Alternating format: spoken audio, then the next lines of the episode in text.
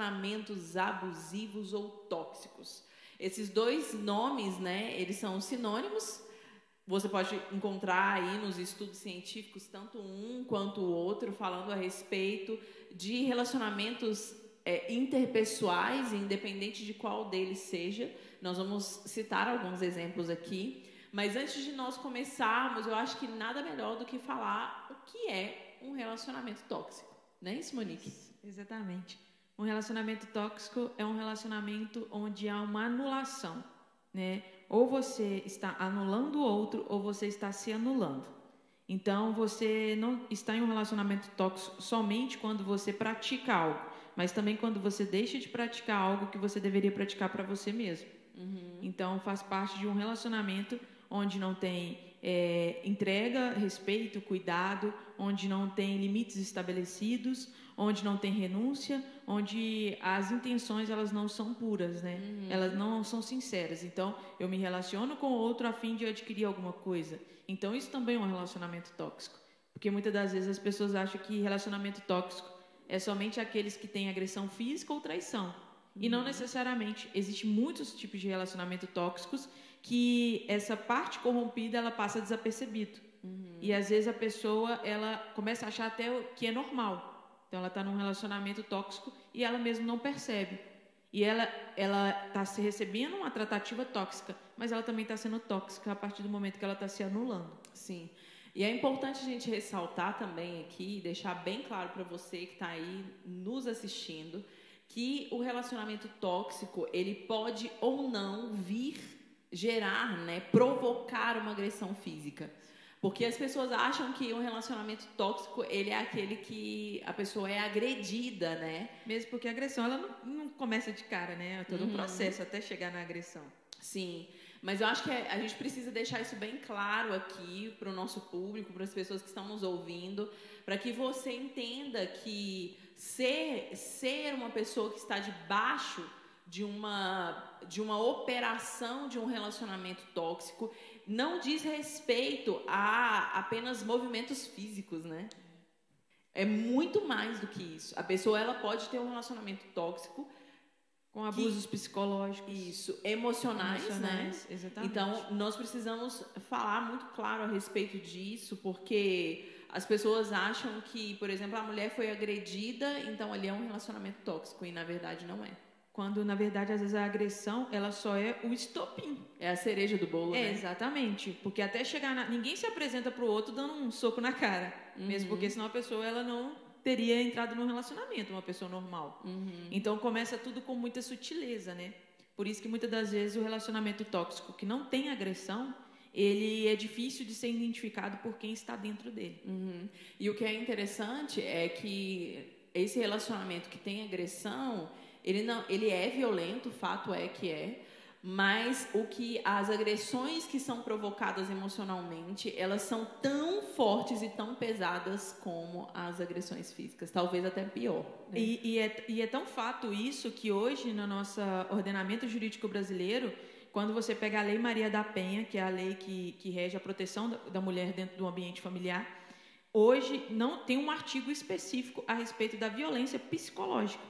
Olha só. Tem sobre a agressão física, mas tem sobre a violência psicológica e a violência que é cibernética, né, que envolve as questões da internet, uhum. psicológica pela internet, que é quando a pessoa começa a perseguir a outra para reconstruir um relacionamento que já tinha finalizado. É interessante também dizer que esse, esse posicionamento de um relacionamento tóxico ele remove as bases da pessoa, né? A pessoa fica sem sentido, ela perde a identidade, ela começa a se adequar na visão do outro. Então, você que está me ouvindo aí pode achar que não, porque você tem talvez, aí eu quero falar um pouco de casamento, é, sei lá, 30, 40 anos de casada, eu posso dizer isso, porque eu tenho 15 anos, não cheguei nos 40 ainda, mas eu acho que eu tenho um pouquinho de, de caminho né, nessa caminhada, um pouquinho de experiência sobre esse assunto. E essas pessoas, isso já chegou em mim, mulheres, por exemplo, que viveram esse tipo de relacionamento, que elas foram anulando a sua identidade, porque elas tinham medo de provocar algum desconforto familiar.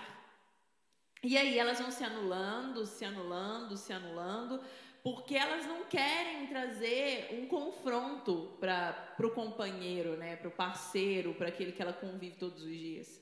E aí a gente, eu quero trazer aqui para você que está me ouvindo e a, a, nossa conversa ela vai girar em torno de um mundo eclesiástico para pessoas que são cristãs, para pessoas que, que confessam a mesma fé que nós do Brave e que vivem esse tipo de situação. Mulheres que entendem que o amor ele é muito mais do que a dor que ela sente. E o amor, ele não dói. Isso eu quero deixar aqui muito claro para você. O amor, ele é sacrificial e o sacrifício do amor bíblico, ele gera desconforto, mas ele não dói, ele não degrada a sua identidade. Então, quando uma pessoa vira para você e fala para você, mulher que está me ouvindo aí, que você tem que ser desconstruída de alguma maneira, que você tem que ser, ai, você tem que se adaptar à pessoa que está junto com você, que você tem que acabar com a sua identidade, que você tem que mudar os seus gostos por causa do seu marido. Essa pessoa está com a cosmovisão totalmente antibíblica. Porque quando você olha a Bíblia, a, ai, a palavra de Deus é incrível. Ela diz para mim, ela diz para você também que o homem, ele é um ser completo. E a mulher é um ser completo. Não existe esse negócio aí que culturalmente você ouviu durante muito tempo que a mulher ou o homem, eles são a metade de uma laranja. Nós fomos criados por Deus como ser completo. E eu vou ser uma pessoa completa, que vou favorecer o desenvolvimento e favorecer aquilo que é a missão do meu marido. E não me ser subjugada a uma posição na qual eu vou anular quem eu sou por causa dele. E aí, nós, como mulheres cristãs, temos uma cultura na qual existe uma tendência que o sucesso do casamento ele está respaldado sobre as mulheres. Muitas pessoas usam o texto bíblico que fala que a mulher sábia edifica o lar. E quando aquele texto bíblico fala o lar, ele não está dizendo que a mulher sábia edifica o marido, porque quando o texto diz também que o Senhor Jesus ele trouxe um sacerdócio para homens e para mulheres, os dois são atalaias dos céus na terra. Então, o desenvolvimento do lar é o cumprimento de uma missão na qual os homens cumprem a missão deles e as mulheres cumprem a missão delas. Então, o relacionamento, ele não é de maneira nenhuma fadado ao fracasso porque a mulher não está desenvolvendo ele. Porque quando um relacionamento acaba, cristão, a primeira coisa que eles pensam é que a mulher ela errou em algum aspecto. Ai, porque ela não passou a roupa dele direito. Ou às vezes ela não foi suficiente, né? Isso, não foi suficiente em vários aspectos e até mesmo na área sexual. Sim. E aí as pessoas acham que, ai meu Deus do céu, ela não foi suficiente, ela não cumpriu as expectativas do outro. Porque o relacionamento, meus irmãos que estão me ouvindo, relacionamento não é sobre as expectativas do outro, não tem a ver com isso. O relacionamento com uma cosmovisão bíblica, ele tem a ver com uma missão, com um propósito que os dois se colocam. Se um casamento cristão, ele acaba, não é culpa de um e não é culpa do outro. Ninguém é mais pesado aí nessa questão da culpa. Sabe por quê? Porque o homem precisa cumprir a missão dele e a mulher precisa cumprir a missão dela. Se a mulher edifica o lar, isso não significa que necessariamente o casamento acaba por causa dela. Exatamente. Não é isso, Monique? Exatamente. É, a maior prova que eu acredito que na Bíblia a gente encontra muito isso, falando sobre a individualidade de cada ser humano. E a gente, muitas das vezes, a gente pega um texto, um trecho da Bíblia isoladamente e não analisa ele.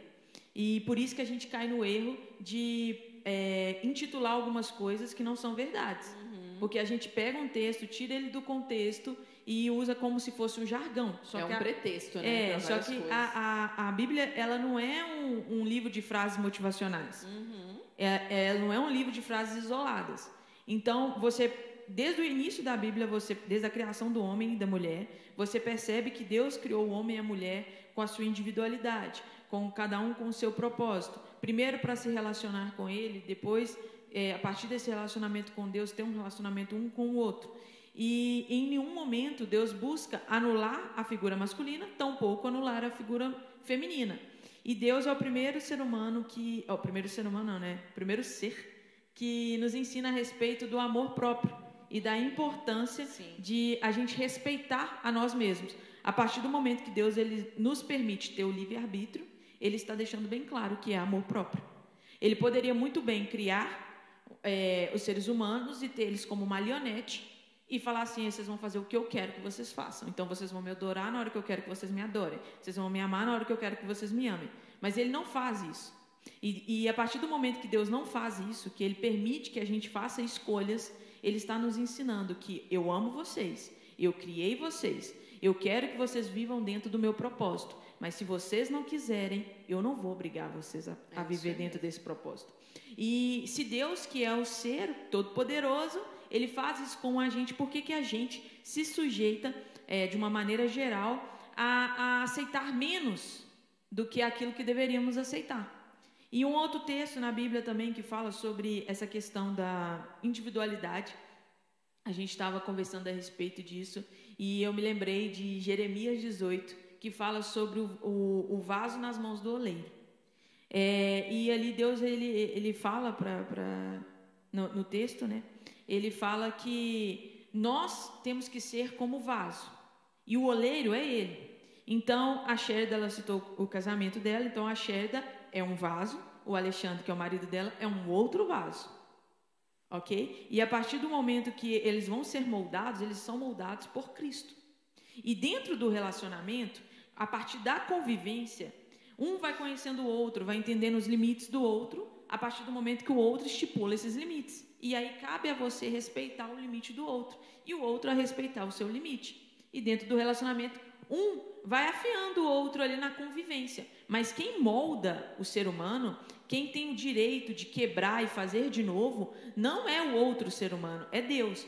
E muitas das vezes as pessoas se colocam numa posição assim: eu, eu constituo um relacionamento com, com, com um rapaz, e aí é, o rapaz quer que eu seja como ele deseja. Então eu anulo tudo que eu sou, tudo que eu penso, toda a minha criação, e eu deixo ele me quebrar e me moldar novamente. Uhum. Só que o ser humano ele não tem essa capacidade de moldar novamente. Então o que, que ele faz? Ele só quebra. E aí não volta. Somente Deus tem a capacidade de moldar novamente. Porque somente Deus é o oleiro. Então, assim como acontece exatamente na formação de um barro, é, é, num vaso de barro. Pega uma, um produto bruto igual o ouro. Sim. E aí ele vai e passa por processos. Tem um processo de aguardar, que o barro tem que ficar um tempo sendo curtido. Sim. Tem o processo de apurar aquela areia. Tem o processo. E isso, em um relacionamento, tem que ter também. Uhum. Para uma pessoa constituir um casamento, ela tem que primeiro passar por essa, por essa peneira para poder tirar tudo aquilo que, que tem de, de impureza, de errado, porque a gente às vezes vem com uma cultura familiar, uma cultura da nossa convivência que nos ensinou coisas erradas. Então a gente precisa passar por esse processo de peneiração.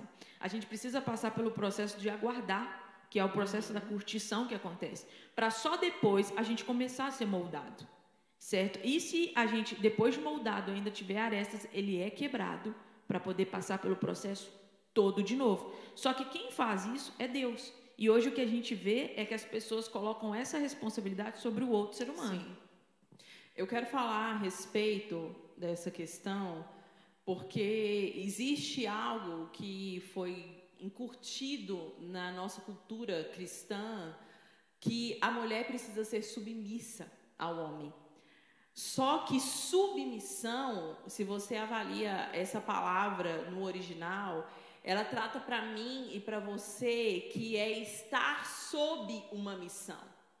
E se um homem não entende qual é a missão dele, como uma mulher vai se submeter a alguém que não tem uma missão? Essa questão é algo que foi tomado por um viés machista, e eu quero deixar isso aqui bem colocado, porque muitos homens não assumem uma posição de homens de Deus e usam essa retórica para olhar para as mulheres como propriedades deles. E isso coloca diante deles um pensamento que implica controle e nada tem a ver com isso. Submissão é você ajudar a pessoa, é você servi-la, é você impulsioná-la. Isso é submissão, é você facilitar os processos. Só que, como nós fazemos parte de uma sociedade ocidental, com um viés extremamente ideológico construído, você que está me ouvindo já ouviu muitas vezes, ah, porque a mulher, ela precisa parar de fazer isso para ser submissa. E aquilo não era nem pecado, porque nem na Bíblia estava escrito aquilo. Às vezes a rotina diária da mulher é mudada porque o marido acha que ele tem que controlar ela, e isso é antibíblico. Porque nós somos seres individuais, com identidades individuais, respaldados biblicamente para que isso seja construído e sendo desenvolvidos diariamente para que os processos espirituais cresçam em nós, para que nós possamos ser parecidos com Jesus. E quando você se parece com Jesus Cristo, você se torna um facilitador de qualquer nível de relacionamento. E isso eu não estou dizendo porque os relacionamentos tóxicos, eles não acontecem apenas em um nível de casamento. E aqui eu quero já falar a respeito disso. O relacionamento tóxico, ele ocorre também em um nível de amizade. Relacionamento familiar. Entre pais e filhos. Existem muitos pais que querem controlar os filhos de uma maneira tão absurda que tiram deles a identidade que eles têm. Uhum. Então, ai, o meu filho tem, eu quero que meu filho seja um engenheiro. Então eu vou construir ele milimetricamente para que ele faça isso. Só que ele é um ser humano. E o plano de Deus para a vida dele pode ser que ele seja, sei lá, um designer, um médico, um advogado. E quando nós olhamos para que, olhamos biblicamente, nós percebemos que nós não temos nada, nós não somos nada, nós não temos nem o direito da nossa própria vida. Eu não tenho controle da. Imagina como se, se eu vou ter o controle do, do meu marido. Como o meu marido vai ter o controle da minha vida se ele não tem controle nem da vida dele? Gente, em nome de Jesus, que você seja liberto desses sofismas. Sabe aquela questão que parece verdade, tem cara de verdade, mas é uma mentira?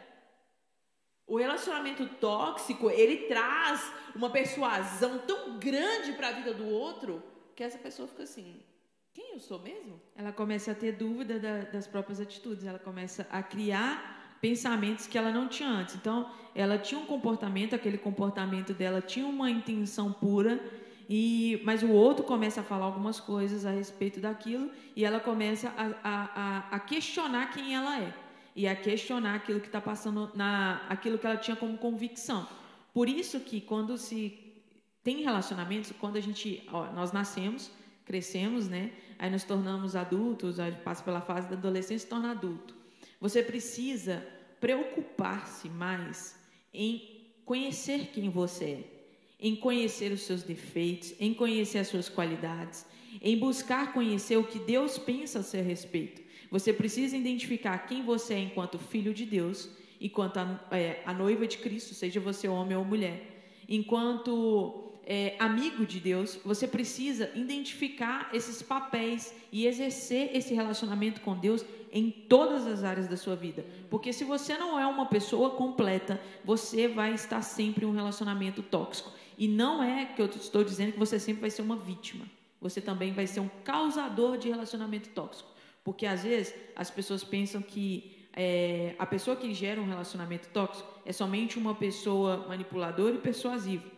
Mas às vezes você, se, colocando no papel de coitadinho, você também é tóxico. Porque você manipula a pena que o outro sente de você. Uhum. E você exige do outro uma pena, uma dó, e achando que isso é amor. E pena e dó não é amor. Né? A minha mãe ela costuma dizer que dó ela tem do cão que não tem salvação. o resto dos seres humanos podem sim, enquanto tiver é, sopro de vida, tem esperança. Então você pode estar assim buscando é, estar mudando. Mas para você sair e se esquivar desse tipo de relação, você precisa saber quem você é. é. Ah, eu quero casar. Aí você vai conversar com a, com a moça. A moça não sabe nem quem ela é. Ela não sabe nem o que, ela gosta, o que ela não gosta. Aí entra num relacionamento, porque quer casar, e tudo aquilo que aquela pessoa fala a respeito dela se torna uma verdade absoluta para ela. Uhum. E aí aquela pessoa vai moldando ela, mas ela nunca vai estar satisfeita. E aí ela abandona você e te deixa você a mercê e você começa a sofrer numa crise de identidade terrível. Por quê? Porque você não estava pronta para ter um relacionamento. Então a gente também tem que ter essa, essa coragem de se olhar no espelho e dizer: eu não estou pronto, porque eu não me conheço, porque nessa e nessa e nessa área eu não estou pronto. Eu não estou falando que a gente vai estar pronto no nível de perfeição, mas eu estou falando que você tem que, no mínimo, no mínimo, saber o que Deus pensa a seu respeito. É o mínimo. Eu acho que é importante também, né? Hoje eu estou cheia de coisas aqui falando importante isso, importante aquilo, porque realmente é muito importante falar que os relacionamentos abusivos eles não acontecem porque Deus errou e muito menos porque Ele te abandonou. Na verdade, os relacionamentos abusivos eles acontecem, esses, essas relações tóxicas, elas acontecem por causa da natureza adâmica, por causa do pecado que existe em nós. Nós somos tendenciosos a essa natureza. E sem Jesus no controle, no governo da nossa identidade, nós sim temos essa tendência. Ou ao extremo de ser aquela pessoa que regula, que delimita, que controla, que manipula, ou a pessoa que vive a autocomiseração absurda, querendo que as outras pessoas girem a vida e o mundo delas em torno de você. Deus ele não abandona o ser humano. Ele sempre está disposto a socorrer você aí no seu casamento, socorrer você nos seus relacionamentos interpessoais. Mas eu não posso dizer, deixar de dizer que para nós, pessoas, homens e mulheres cristãos, nós temos uma influência muito, muito grande da religiosidade. Eu não estou dizendo aqui do relacionamento com Jesus, porque isso é totalmente diferente da religião. A religião, ela é respaldada no fato que eu preciso fazer algo para ser salvo. Relacionamento com Jesus é você ter certeza que você tudo que você fizer não vai pagar o que ele fez por você. Isso é relacionamento com Jesus.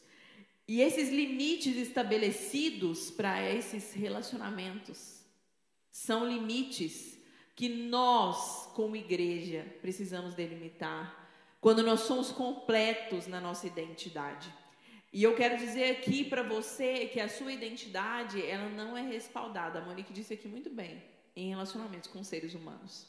Porque nós somos falhos, porque nós somos frágeis, porque nós somos vulneráveis. Mas quando nós nos relacionamos com o Criador, Ele vai preenchendo as lacunas da nossa vida. Glória a Deus por isso. Ele vai preenchendo o nosso coração.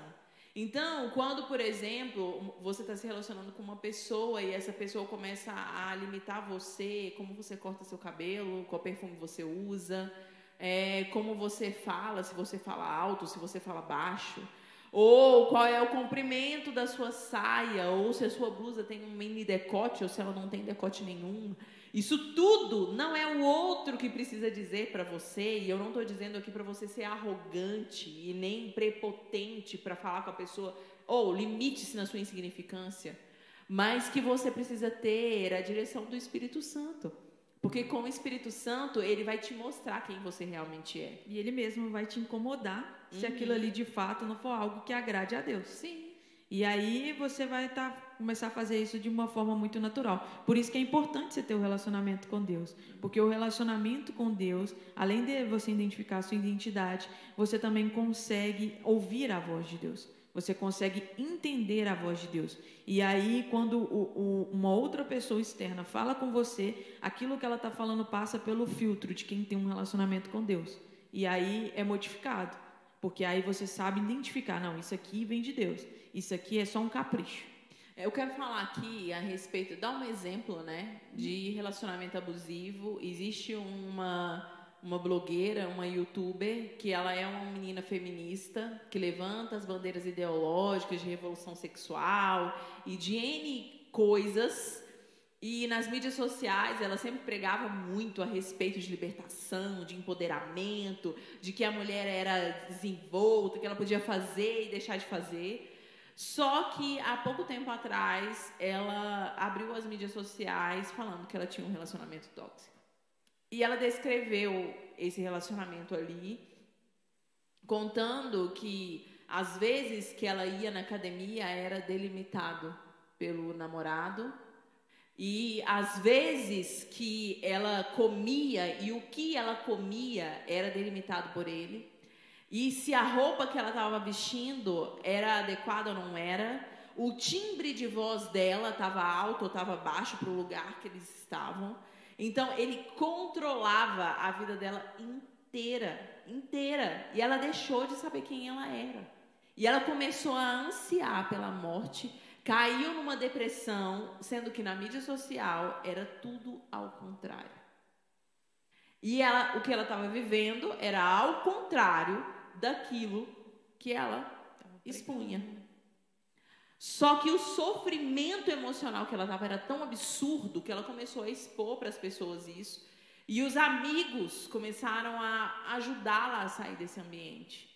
Até o dia que ela conseguiu romper esse relacionamento com, lógico, com a ajuda da família, ajuda de profissionais da área, porque não é uma menina cristã, ela não tem o Senhor Jesus, e, e eu acredito que homens e mulheres cristãos que passam por isso precisa do relacionamento com Deus, mas mais do que isso, precisa procurar uma equipe interdisciplinar para ajudar. Então, um psicólogo, um psiquiatra, o que for necessário para que essa pessoa consiga sair disso.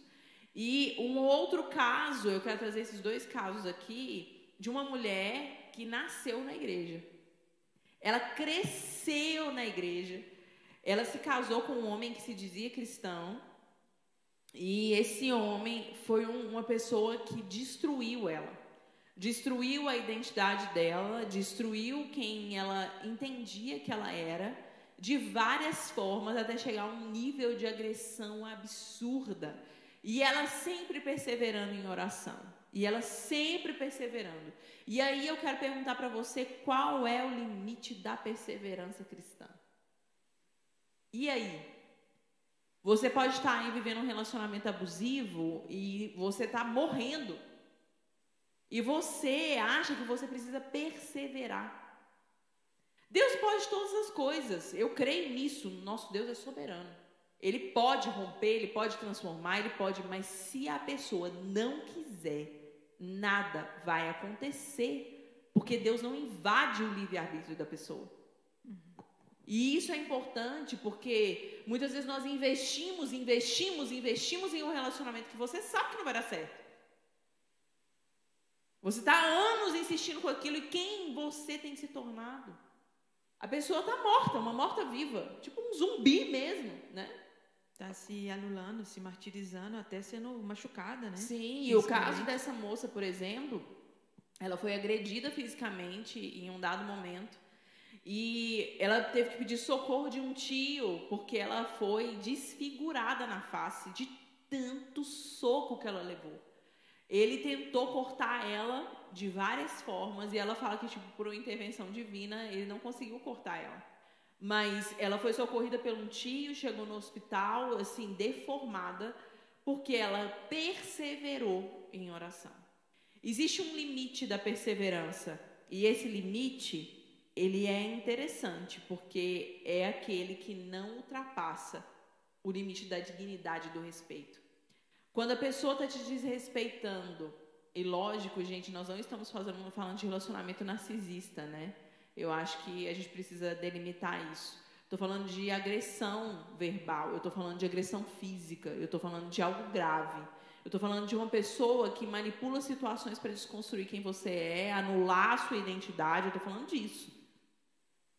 E eu quero dizer isso porque a igreja precisa entender que existem mulheres debaixo do nosso nariz que sofrem com isso.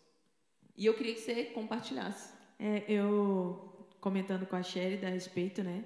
Devido à minha profissão, eu faço muitos divórcios.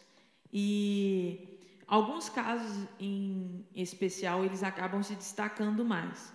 E eu peguei um caso há um tempo aí atrás, em que uma, uma mulher também, cristã, há 30 anos de casamento, três filhos, casado com um, um, um, um homem, né?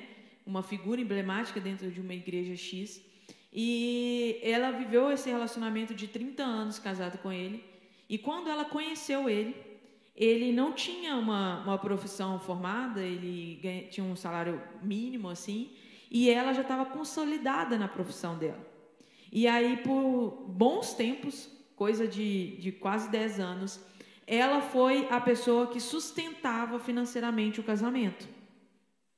E enquanto isso acontecia, ela sustentava financeiramente o casamento com o trabalho dela. Ele foi nesse momento que ele foi é, parando para poder estudar, para poder se aprimorar, para poder constituir uma profissão. Até que ele consolidou em uma profissão e ele consolidou enquanto uma figura religiosa. Então ele ele se estabeleceu.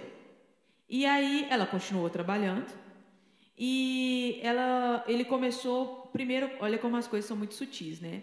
Ele começou falando com ela assim: "Ah, eu quero que você toda vez que você for sair do trabalho, você for voltar do trabalho, o seu horário, você sai tal hora. Então eu sei que tal hora passa o ônibus tal. Então você vai chegar daqui tantos minutos. E é isso. E ele começou a estipular essas coisas. E aí aconteceu de um dia ela perdeu o ônibus, uhum. que é muito comum. Sim. E ela chegou em casa e ela tinha perdido o ônibus e aí aquilo foi um motivo de uma briga absurda que ele estava tendo com ela por conta que ela perdeu o ônibus. E aí foi a primeira vez que ele virou para ela e falou assim: ah, Eu acho que você não precisa trabalhar mais. E ela, ela, ela sustentava o relacionamento financeiramente antes. Ela chegou a comprar um veículo para ele. Então ela andava de ônibus porque ela comprou um veículo para ele. Em vez de comprar um veículo que ela também poderia estar utilizando. Mas para ele, a mulher não poderia dirigir. Então ela não pôde comprar um veículo para ela. E aí ele começou a implicar com essa questão desse dia especificamente que ela perdeu o ônibus e ela começou a ficar com medo e a querer sair um pouco mais cedo do serviço para não acontecer dela perder o ônibus novamente. Vai provocando dor, né? Olha só como é que ela foi sendo manipulada. E aí ela estava num relacionamento e tudo, e onde ela trabalhava, é, o chefe dela tinha uma filha, uma criança, cinco anos, e ela se apegou, o, chefe de vez em quando levava a filha lá e todas as mulheres que trabalhavam lá ficavam brincando com a criança, muito normal. E um dia ela resolveu comprar um chocolate e levar para essa criança. E ela comentou com o marido dela tinha comprado chocolate para levar para essa criança.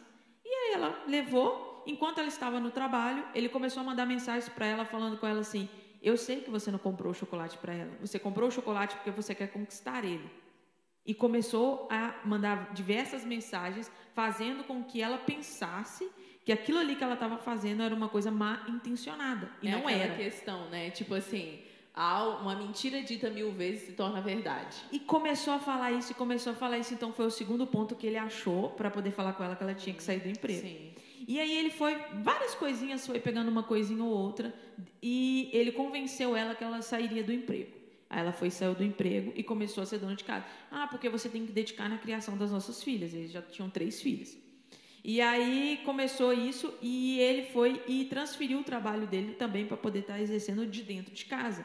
Porque ele queria estar acompanhando dentro de casa, porque segundo ele, eles tinham vizinhos homens e era muito perigoso ela e as filhas ficarem sozinhos. E aí começou diversos conflitos dentro daquele meio familiar, as, as crianças crescendo, as meninas se tornando adolescentes, e ele começou a estipular é, regras que chegam a ser absurdas. Então, ele é, chegou a um ponto dele estar com uma filha de 20 anos e ele não deixar ela ter um telefone se ele todo dia não é, supervisionasse o telefone dela. E aí começou então a abusividade que antes era só com a esposa, passou a ser com as filhas. E aí uma ficou mais velha, maior de 18 anos, aí veio a outra. Quando veio a terceira filha, já tinha tido, já estava tendo agressões, já estava tendo, estou falando de um relacionamento de 30 anos. E a filha mais nova, quando ela fez 18 anos, ela falou com a mãe dela que ela queria um presente de aniversário. E a mãe dela o quê? As filhas juntaram todas as coisas do pai e jogaram pela janela da casa e falaram: pelo amor de Deus, vamos embora daqui. E ela não saía do relacionamento, por quê? Porque falaram com ela que se ela divorciasse dele, se ela é, não se sujeitasse àquilo que é a submissão, entre aspas, ela estaria sendo uma mulher rebelde e ela estaria sob jugo de Jezabel. E aí é, a, ela ficou com as filhas e falaram com ela que se ela divorciasse com as filhas dela, criança, as filhas dela iam ficar desamparadas e iriam arrumar outros homens, poderiam engravidar antes do casamento. Então, quando a, a última filha dela fez 18 anos, a, a filha implorou para que ela saísse de casa. E aí, quando é, começou todo esse movimento do divórcio, é, foi surgindo todas as coisas que ele fazia.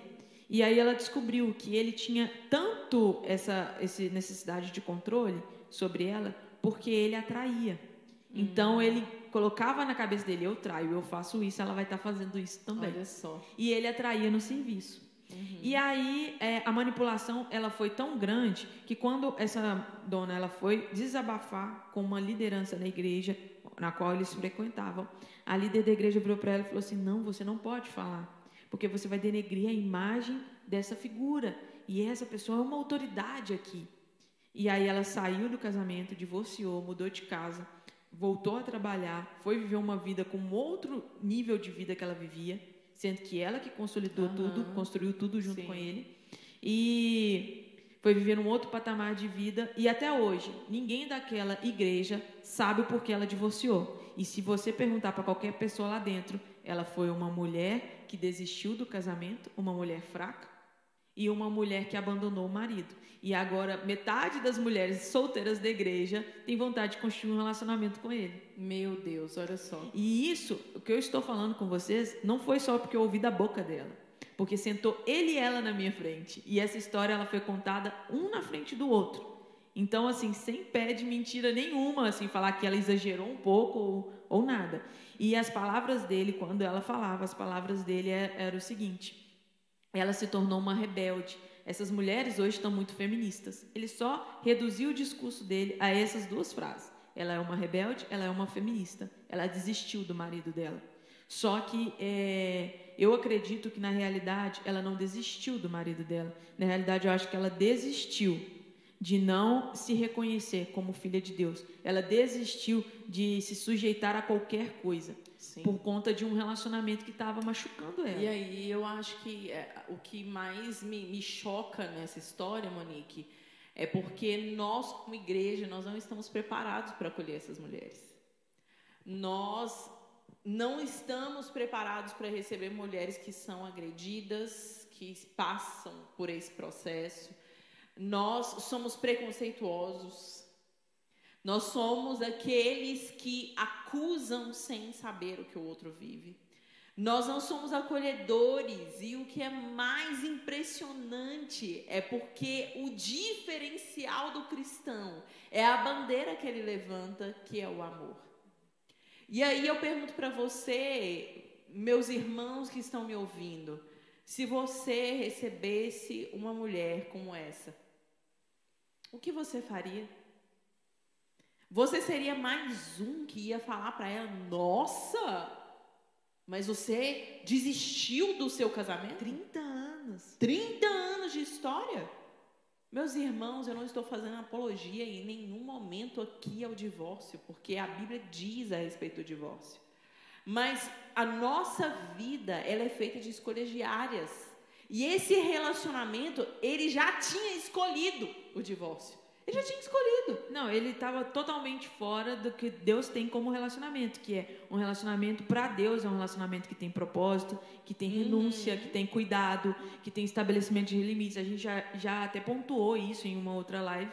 É, é um relacionamento que tem é, interesses sinceros e puros. Sim. Então, ele já está totalmente fora do plano de Deus para um relacionamento. Então, não é que, é, neste caso é, específico, em vários outros casos que a gente poderia citar aqui, não é que as pessoas desistiram de um relacionamento ou que elas estão cometendo um pecado. Na realidade, o relacionamento já está fora daquilo que Deus tem para um relacionamento. Sim.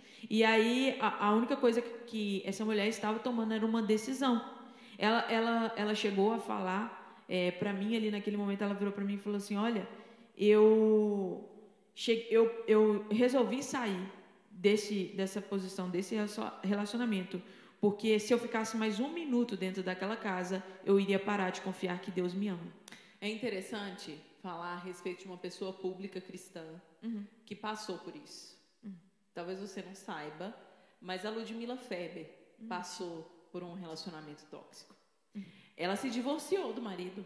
Ele pediu para sair de tanto ela falar com ele o que ele fazia. Porque ela começou a ser despertada pelas pessoas ao redor que o comportamento dele estava acabando com ela. E ela se divorciou dele.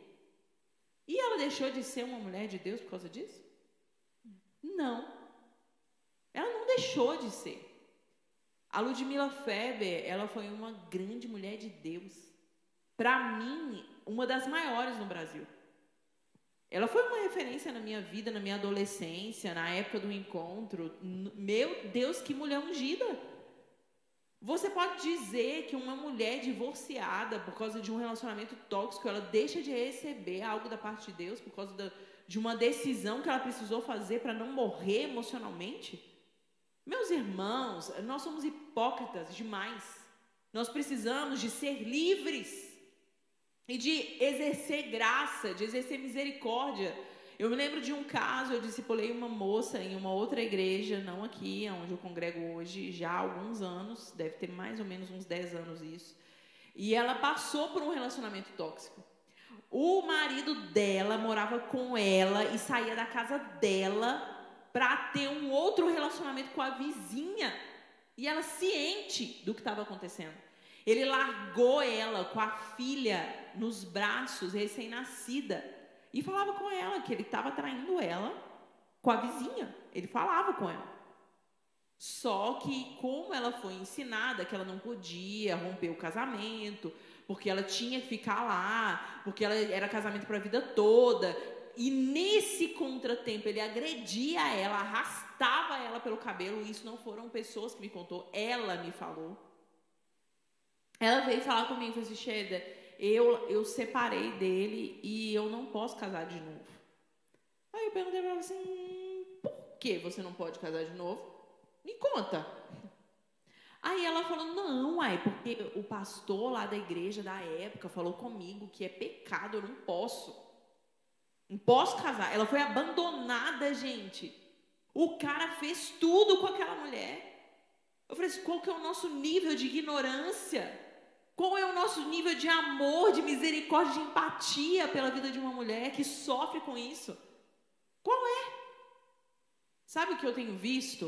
Que Deus vai levantar um exército de mulheres curadas para transformar essa realidade, para exercer graça, misericórdia, para se colocar no lugar do outro. A pessoa está pedindo socorro, pelo amor de Deus, eu vou morrer, eu vou suicidar, porque eu não estou aguentando. Me ajuda. Aí a sua religiosidade te coloca numa posição maior do que aquela pessoa que está te pedindo socorro. Naquele tempo, eu acolhi essa moça e eu acompanhei ela de muito perto. É um, uma menina hoje cheia de Deus. Ela encontrou um rapaz que adotou a filha dela, porque o pai literalmente abandonou. Ele colocou o nome dele na menina ele comprou uma casa, ele, ele mostrou para ela a dignidade que ela tinha. Uhum. E eu creio na redenção de mulheres que passam por esse tipo de processo. Se você aí que está me ouvindo passa por esse tipo de processo, minha irmã, estabeleça limites. Estabeleça limites. Se você não consegue sozinha, eu quero te encorajar a procurar o seu pastor, que tem uma cosmovisão bíblica. Observe isso.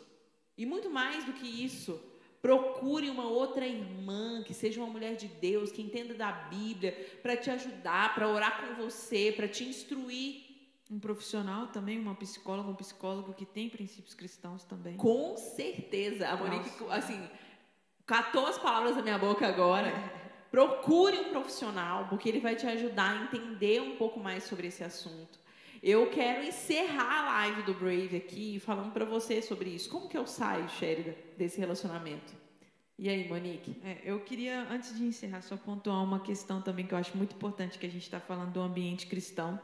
E eu acho que essa questão também é muito importante. Porque às vezes a pessoa ela não tem um relacionamento e ela quer buscar um, ter um relacionamento e a pessoa com que ela quer se relacionar não é uma pessoa cristã. Ou então é uma pessoa que não era cristã, se converteu, mas o seu cônjuge, o seu marido, a sua esposa não se converteu. E aí a, a pessoa ela assume um papel de super-herói. Eu vou fazer o fulano se converter. Eu, eu acho que isso é algo também que você tem que tomar muito cuidado, porque a conversão é uma escolha individual. não queira. Coisa, né? Só te interrompendo a respeito uhum. desse assunto, é... julgo desigual é bíblico. Uhum. E se você assume isso, a consequência é sua, não é do outro. E né? a partir do momento. E até aquela pessoa, por exemplo, ela se converteu, eles não eram convertidos, se converteu no meio do relacionamento e a outra pessoa não converteu. E você assume esse fardo. Eu preciso trazer o fulano para a igreja. Olha, eu vou ser muito sincera com você. Não é no muito falar. Não é você ficar falando com fulano, fulano, você tem que ir na igreja. Fulano, você tem que ir na igreja. Não é brigar, não é gritar, não é pegar o óleo e ficar ungindo ele à força. É você ser um exemplo de cristão dentro da sua casa. Se ele não puder, se ele não quiser ir com você, vá você. É. E ele vai começar a ver Até Cristo transformando a sua vida. A salvação é individual. Né? E a partir do seu exemplo de transformação, é muito mais efetivo que ele, é muito mais possível, né? Que essa pessoa vendo o que Deus está fazendo com a sua vida, ela queira também conhecer a esse Deus, do que você ficar insistindo e assumindo esse fardo de super-herói porque eu vejo muito isso né, nas igrejas de uma maneira geral, e principalmente em meio às mulheres, de assumir esse papel de super-heroína, daquela pessoa que vai pagar o preço que for para o marido dela estar tá na igreja.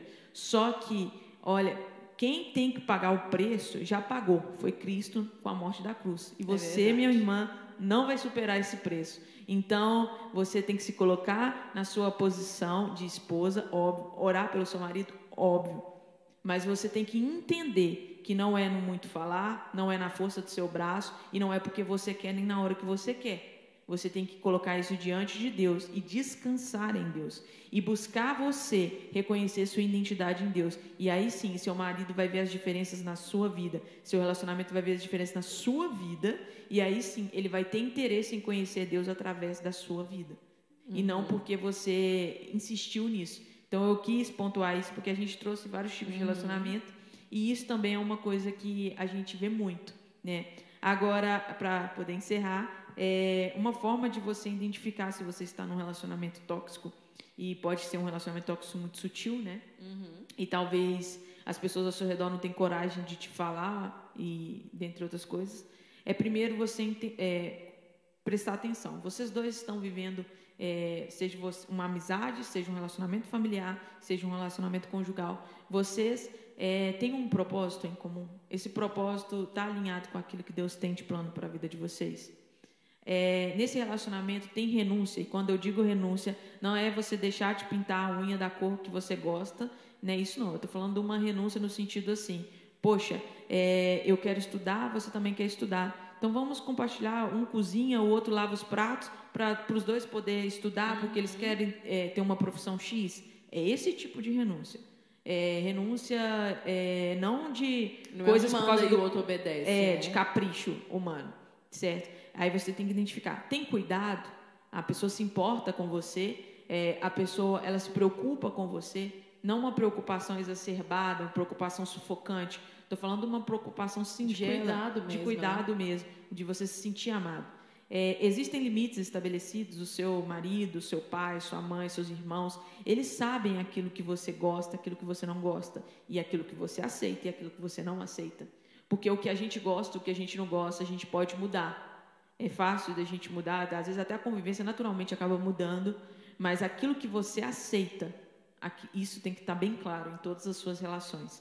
É, e você tem que ver também é, se a motivação daquele relacionamento é uma motivação sincera, porque eu também vejo muitas pessoas é, querendo é, se relacionar com outra por conta da condição financeira, porque é o filho do pastor, porque dentre outras coisas. Então, se a sua motivação ela está corrompida, o seu relacionamento ele está fadado a ser um relacionamento tóxico. É verdade. Eu vou encerrar aqui falando a respeito da romantização dos relacionamentos. Nós fomos criados pensando no príncipe e na princesa, no homem vindo do cavalo branco, no qual vai ser aquele que vai galantear a princesa e levá-la até o altar, e vai todos os dias levar flores, café da manhã e em outras coisas. Só que essa história construída da menina que cuidava de bonecas e no final de tudo ela se casa com um príncipe é uma romantização que a cultura trouxe sobre nós. O relacionamento, ele não é feito de domínio, ele não é feito de persuasão, ele é feito apenas de uma palavra que se chama amor. E o amor, nele, não cabe nenhum nível de, de toxicidade. No amor não cabe nenhum nível de abuso. No amor existe a empatia, existe a misericórdia, existe a perseverança, a bondade. E no amor a gente é preenchido. Mas esse amor que eu estou dizendo para você, que nós somos totalmente preenchidos, ele não é um amor humano.